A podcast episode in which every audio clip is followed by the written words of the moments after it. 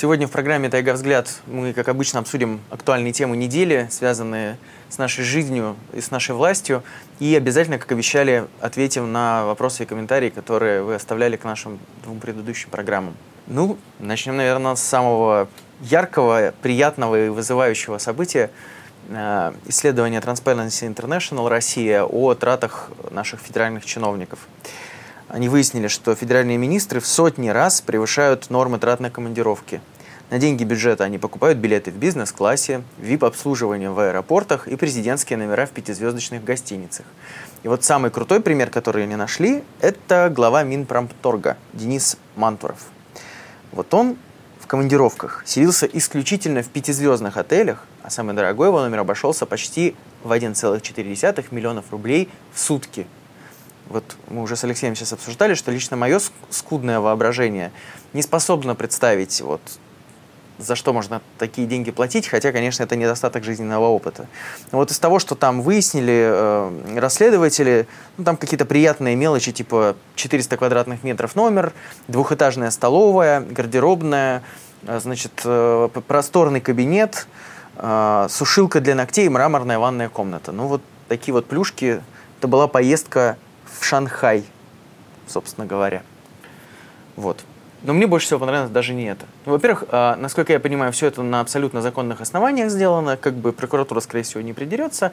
И самое главное, что министр, которого журналисты оторвали от его важных государственных дел, потому что, как известно, Минпромторг-то у нас движет экономику вперед, вот, он вообще не понял, он сказал, я ваше мышление и мотивы обсуждения этой темы вообще даже не понимаю. Потому что вот есть специальные компании, которые, значит, выкупают все эти номера. Ну и все, и как бы я ничего не понимаю, что вы прикопались ко мне. Вот опять э, при, прекрасный случай, как сказал бы Ленин, да, про по сути верно, а в смысле, по, по, по, верно, а на суть, по сути издевательство.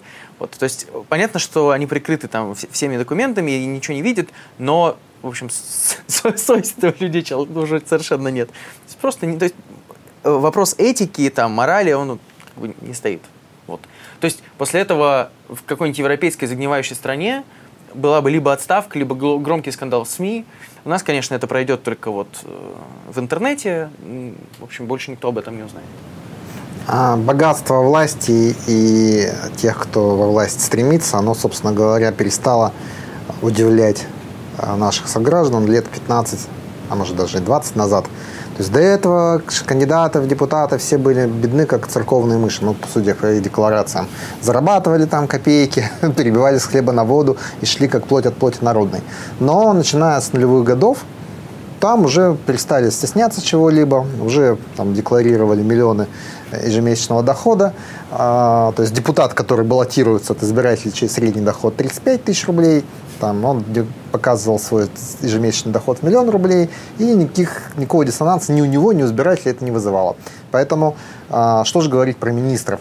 То есть министр он вершит великие дела, он движет экономику вперед, ну, это его самоощущение. Mm-hmm. Он а, ворочает миллиардами, заключает договора. За какой-то жалкий процент от этих гигантских сумм, которыми он, так сказать, ворочает и которыми он двигает экономику и обогащает всю страну. Чего вообще об этом говорить? Потому что топ-менеджеры больших корпораций, как известно, много зарабатывают, и если наших министров и этих самых Э, глав корпорации не ублажать, то они тут же покинут свои посты и перейдут все в Apple, в Microsoft, в Google, где их ждут уже там хедхантеры, чтобы, чтобы забрать высокоэффективных мен- менеджеров. И, вот, и там они будут получать еще больше, жить в таких же номерах, поэтому Поэтому наше правительство вынуждено, вынуждено сушить ногти.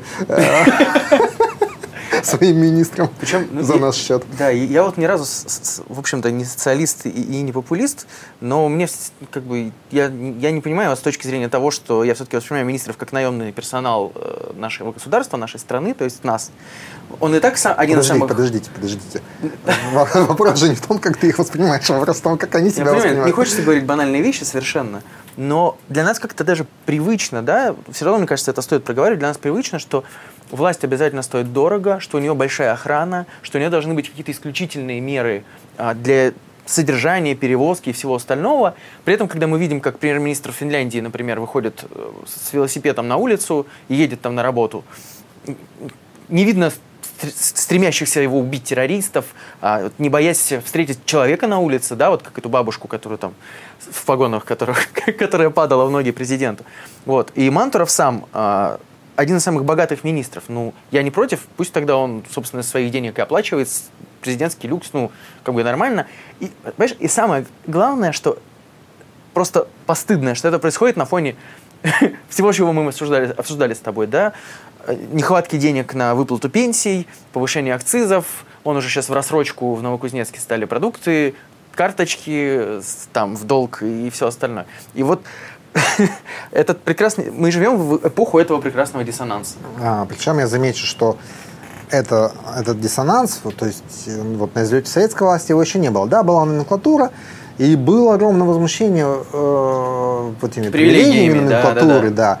А там привилегии были, они раз в неделю заходили, прячась, причем это был тайный вход в этот самый, в спецраспределитель, там набирали каких-то продуктов и ездили на персональных автомобилях, это, конечно, кошмар, на Волгах. На Волгах. Да. Им этой номенклатуре даже в самых там диких фантазиях не могло прийти в голову что-либо подобное этому номеру или вообще тех привилегий, которые имеет нынешняя власть. То есть это начало развиваться где-то ну, с середины 90-х, конца 90-х. Нарастало постепенно, стало привычным, когда вот просто огромные космические зарплаты раздаются в качестве бонуса. Мы же помним эту историю с нашим э, экс-губернатором и экс-полпредом Толоконским, которого сначала ввели в совет директоров РЖД, а когда он себя неправильно повел, его тут же вывели в совет директоров РЖД. А спрашивается, а почему Толоконский должен был быть в совете директоров РЖД? Он у нас э, знатный железнодорожник, он у нас специалист по э, там, ускорению поездов на железных дорогах. То есть в чем смысл? Ну, а смысл понятен. Ну, там, человеку почетная отставка, почетная отставка, на тебе должность, на которой ничего не надо делать, но будешь получать много денег. То есть эти должности раздаются не потому, что э, кто-то там специалист или кто-то их заслуживает, а потому что, да, на кормление. Да. И это стало привычным, и эта привычка нарастала, нарастала. То есть эти люди, ну, буквально они берегов уже не видят. Потому что этих берегов, у них этот берег только один, это Владимир Владимирович Путин. Потому что то, что снизу, с чем Мантуров характерен? Он вообще, кто такие избиратели? Вот у него есть начальник, он ему сдает приказ, он ему спускает нормативы. Он и не видел никогда этих избирателей, да. в политике не участвовал. Ему спускают нормативы, его как менеджера наняли на работу, на этих на его менеджерской работе такие вот условия. Собственно говоря, к Мантурову претензий нет особых нормативы-то не он писал. И на работу не он его звал. И инструкции не, не, не, ну, не, не он себе писал, что типа там на эти СМИ не надо, не надо обращать внимание, вот делать, что сказали. Э, то есть это система, и Мантуров просто ее, ну, как сказать, там одно из крайних проявлений. Ну, таких очень много проявлений. Ну, а пригород любого города, миллионника или многомиллионника облети, кому все эти дворцы принадлежат? Вопрос такой повис в воздухе. Ну, кстати, в Петербурге есть целый каменный остров, на котором есть немножко деревьев, а все остальное это территории с буквально проволокой, системой наблюдения и огромными дворцами. И там вот все друзья из кооператива озера в свое время там их приближенные настроили полностью. То есть это просто остров, застроенный особняками, больше ничего нет. И люди ходят ну, таким где-то на обочине вот от дороги есть такие тропинки, люди там ходят, потому что это, в принципе, относительный центр города, и вот, ну, вот, вот так, двор, двор, дворцовый такой остров. А, ну, не всем все-таки, э, чтобы справедливым быть, не всем чиновникам так хорошо живется, потому что есть одна, один уровень власти, который, в общем, давно загнан в, в прокрустово ложа, и, мне кажется, конкурс на замещение должностей на этом уровне власти – ну, должен скоро стать отрицательным, потому что почти расстрельный. Я говорю про мэров, про мэров городов. А, комитет гражданских инициатив Алексея Кудрина провел тоже исследование. Сегодня у нас такой исследовательский день, а, где проанализировал за последние там, 15 лет корпус а, мэров, как он формируется, кто туда идет и что с ними случается. Вот. И, ну, понятно, там один из выводов, что бум сити-менеджеров прошел, все, их становится все меньше. Сейчас в основном, ну, потому что постоянно были конфликты между главой города и сити-менеджером. Uh-huh. Стали отказываться от этой модели после 2014 года, где-то пик тогда был. А, но и избираемых мэров тоже становится меньше. То есть э, большинство все-таки предпочитает понятную модель с конкурсной комиссией, в которой предлагают кандидатов, типа профессиональных управленцев, так называемых, и депутаты или конкурсная комиссия в составе депутатов и назначенцев губернатора утверждает. Это всем нравится? Нравится губернатору, потому что губернатор может Назначает влиять. фактически. Да, фактически назначает эту комиссию, может влиять. В принципе, нравится депутатам, потому что депутаты участвуют э, в назначении либо, и либо из своего состава, либо кого-то другого. Ну и, в общем, все прекрасно. А народ, ну, народ, народ подождет. Вы же депутатов избираете, ну и вот хватит вам. Но самое интересное, что по большому счету, а, что еще интересно, что растет количество женщин-депутатов, но недостаточно Мэров. быстро, но растет. Мэров, мэров, конечно, мэров. И в них процент позиционности выше, чем у мужчин. Ну, потому что их немного, там выборка-то небольшая, их, по-моему, 7 или 9 женщин, и из них две были оппозиционерки, Ширшина и глава Якутска. И еще Устилимск теперь. И еще Устилимс теперь, да, я не знаю, попал ли он в эту выборку, но не, не фигурирует, по крайней мере. А самое главное, что мэры все чаще, гораздо чаще, чем губернаторы, испытывают проблемы с законом. Точнее, даже я сказал, что не обязательно они испытывают, но, в общем, попадают под уголовные дела. 15% мэров закончили свою деятельность уголовными делами. Вот. И еще часто становятся из мэров губернаторами, до- достаточно часто. А, Значит, один из примеров – это вот бывший мэр Вологды стал главой Новосибирской области. А, Но в целом, вот прямо со стороны заметно, как все меньше и меньше плюшек остается у мэров. Если мы не берем мэров субъектов федерации, да, Москва и Санкт-Петербург, а именно, ну там они не мэры, а губернаторы, вот, все, все меньше плюшек. Ты, в- бюджеты все, все больше зависят от, от областного и федерального, соответственно, у тебя не остается. Ты фор- формально независимая ветвь власти, но на это никто не обращает внимания. Ты участвуешь в заседаниях правительства, тебе дают поручения, отчитывают за опоздания. Вот, значит, ты вынужден выпрашивать э, налоги какие-то дополнительные, на какие-то проекты, деньги, еще что-то. То есть фактически ты зам губернатора по городу. Вот. Денег особых, ну, возьми, ну там, возьмешь ты взятку какую-нибудь, я не знаю, но это такая, ну, не те деньги, которые можно оставить внукам, по крайней мере. И часто действительно за смешные же суммы там этих мэров небольших городов сажают, зарабатывают как могут. Ну, в общем, то есть мне кажется, что плюшек меньше, обязанностей все больше, они должны вымирать потихоньку, эти конкурсы, высокие конкурсы на это место, по крайней мере. Ну, вот мне еще лет пять назад плакались чиновники, ответственные за муниципальный, ну, как сказать, за сельские районы Новосибирской области, что невозможно найти в ряде населенных пунктов, невозможно найти кандидата на должность председателя сельсовета. Потому что зарплата у него меньше, чем у директора школы. А, то есть, если есть в деревне кто-то один толковый, то лучше директор школы, да. А, Ответственности много, денег бюджет никакого нет, ты за все ответственен, тебя прокуратура постоянно там штрафует за то или иное. Ну и в общем, Две метлы не там закупилось, все. после того, как кончились все дураки, которые просто хотели, очень хотели, а потом побывали... Быть, вла- быть властью? Да, и перестали хотеть. все, исчез какой-либо не то что конкурс, а просто найти невозможно человека с высшим образованием на, на пост руководителя местного муниципалитета. А, по этой же дорожке идут мэры малых городов, да и уже больших, и по этой же дорожке идут уже и губернаторы, потому что вот этот вот, даже если мы возьмем этот призыв технократов, мы же видим, что их, то есть ты сиди, выполняя указания центра, ты за все отвечаешь, кого порют на прямой линии президента? Ну, ты помнишь, как красноярский губернатор сидел, значит, да, да, Владимир, ну, там про детский сад, да, что там было. А, мини- То есть не министров почему-то, не, не этот самый, не премьер-министра. Где они, кстати, во время прямой линии? Премьер-министр в бункере. В бункере, да. А, порют губернаторов. Ну, до, мэров уже вообще на них внимания не обращают. Вот. И скоро уже и губернаторы перестанут хотеть идти.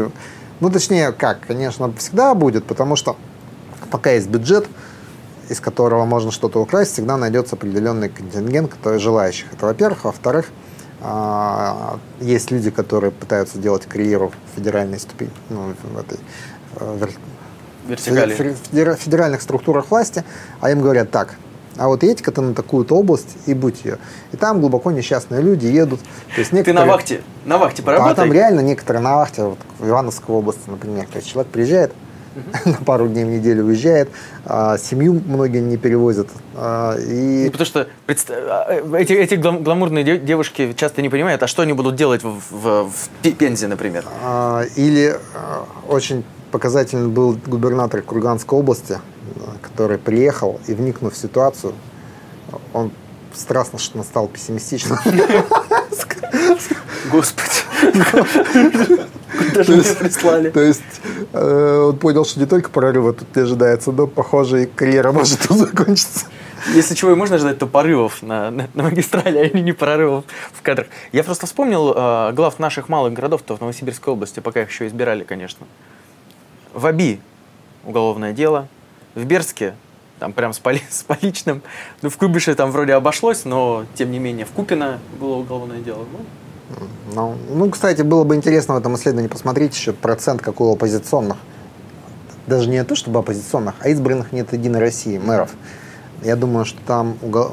процент уголовных дел там за 50, наверное, переваливает. Ну да, но, наверное, в общем числе их, конечно, будет меньшинство, потому что их просто ми- не, ну меньше. это понятно. Да, но вот если взять абсолютно. их выборку, ну просто вот кто избран нет ну, Единой в относительных России, цифрах. сколько да, да. Да. Понятно, что э, вопрос уголовного дела на мэра это есть не вопрос э, про правопослушности мэра. То есть мы понимаем, что многие из них воруют там или еще что-то, а многие не воруют, но возникновение уголовных дел – это есть вопрос желания э, товарищей исследователей возбудиться или не возбудиться в отношении конкретного мэра. Угу. Э, потому что э, закон, законы так прописаны, э, хозяйственная практика так устроена, что невозможно ничего не нарушить.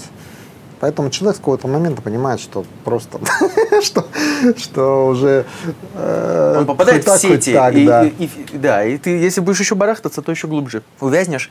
Еще в продолжение про, про эти уровни власти, очень интересно, наблю, с интересом наблюдаю последние несколько дней, как развивается история с законом об оскорблении власти. Там сразу несколько новых граней. И все их озвучивает пресс-секретарь президента Дмитрий Песков. Сначала э, он оскорбился, что э, по закону о неуважении к власти простых людей, блогеров в регионах, пытаются засудить за оскорбление вот мэров, депутатов там каких-то. Сказал, что это такое? Кто это вообще? Почему, почему они наравне с нами? Вообще никакого отношения. Это вот элитная да. статья. Не, но есть государственная власть, а есть муниципальная. Это... Ну, я, я, я, я все понимаю. И все правильно, но это к судам вопрос. А второе, значит, дальше он разъяснение, да, он, у нас не Верховный суд дает разъяснение, а пресс-секретарь президента.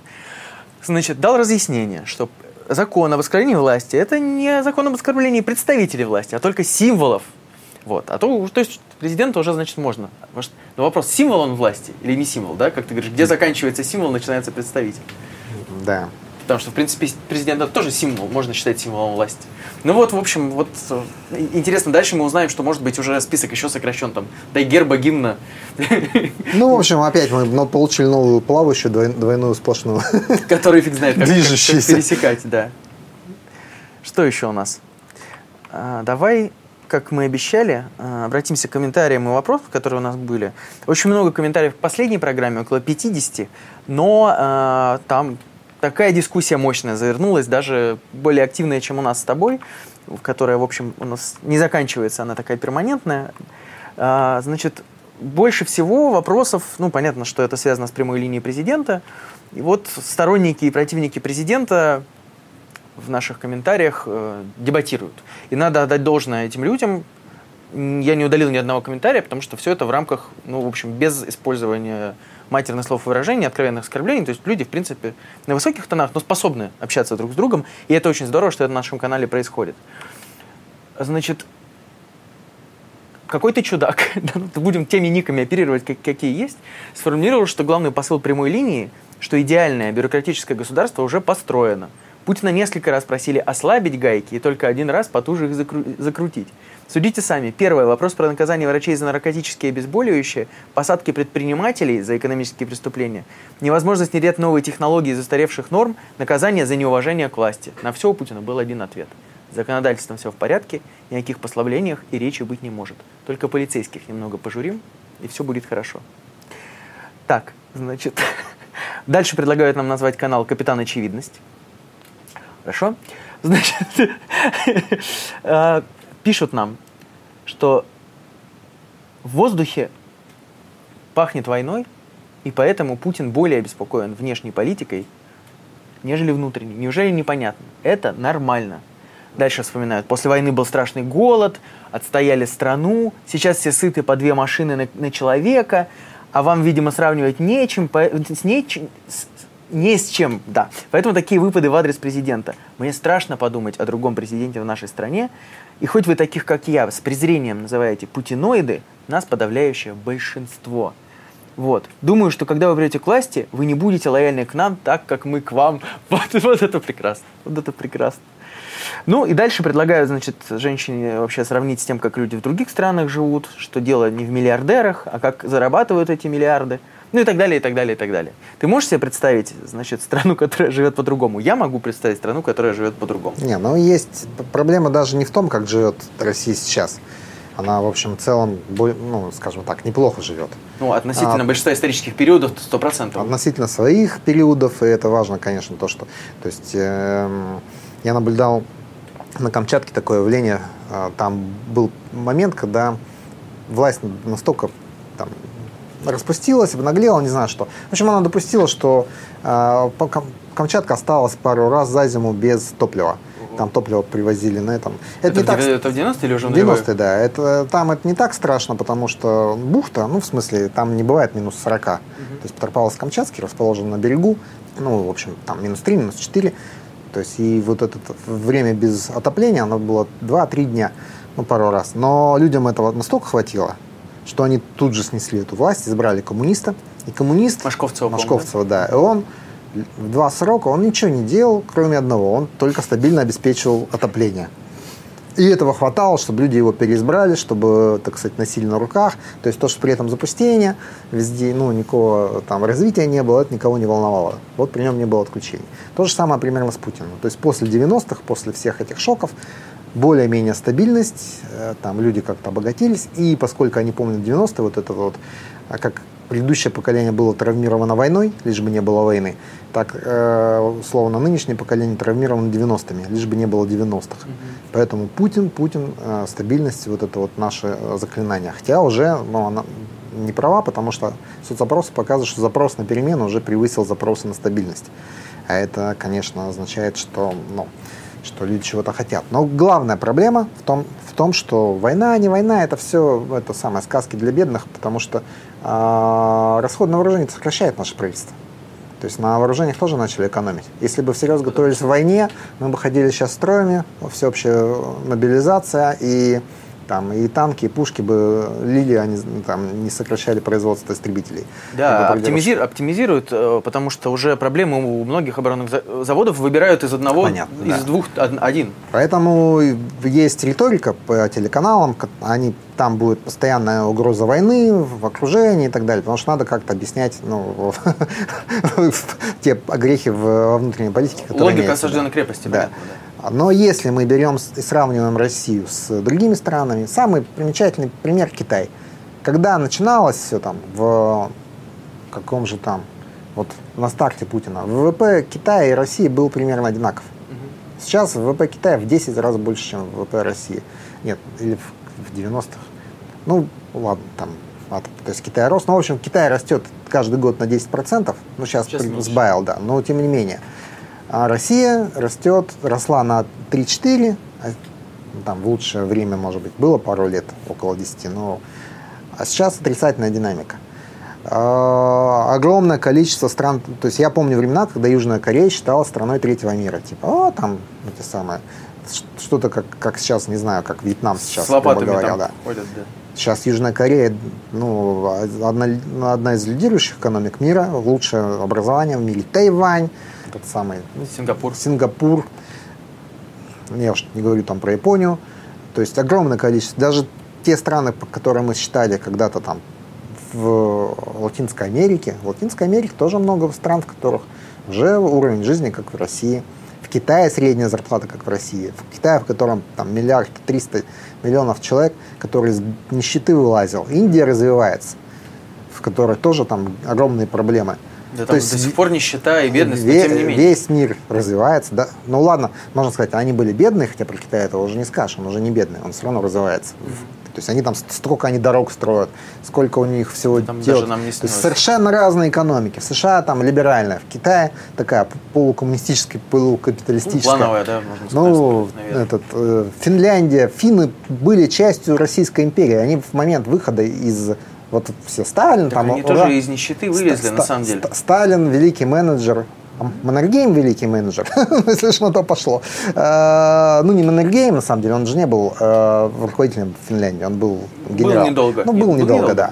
То есть там правили социал-демократы. И ничего, они без всяких этих чисток построили страну, в которой сейчас, которая там у нее высший рейтинг счастья, например, там у нее лучше, ну, по, по многим показателям. То есть она не просто из захудалого этого закутка Российской империи а, стала, ну, скажем там, развитым государством, она по многим показателям лучшая. А, лучшая система того всего. И а, понятно, что развилка была в том, что ему удалось отбиться от Сталина, а остальным не удалось отбиться.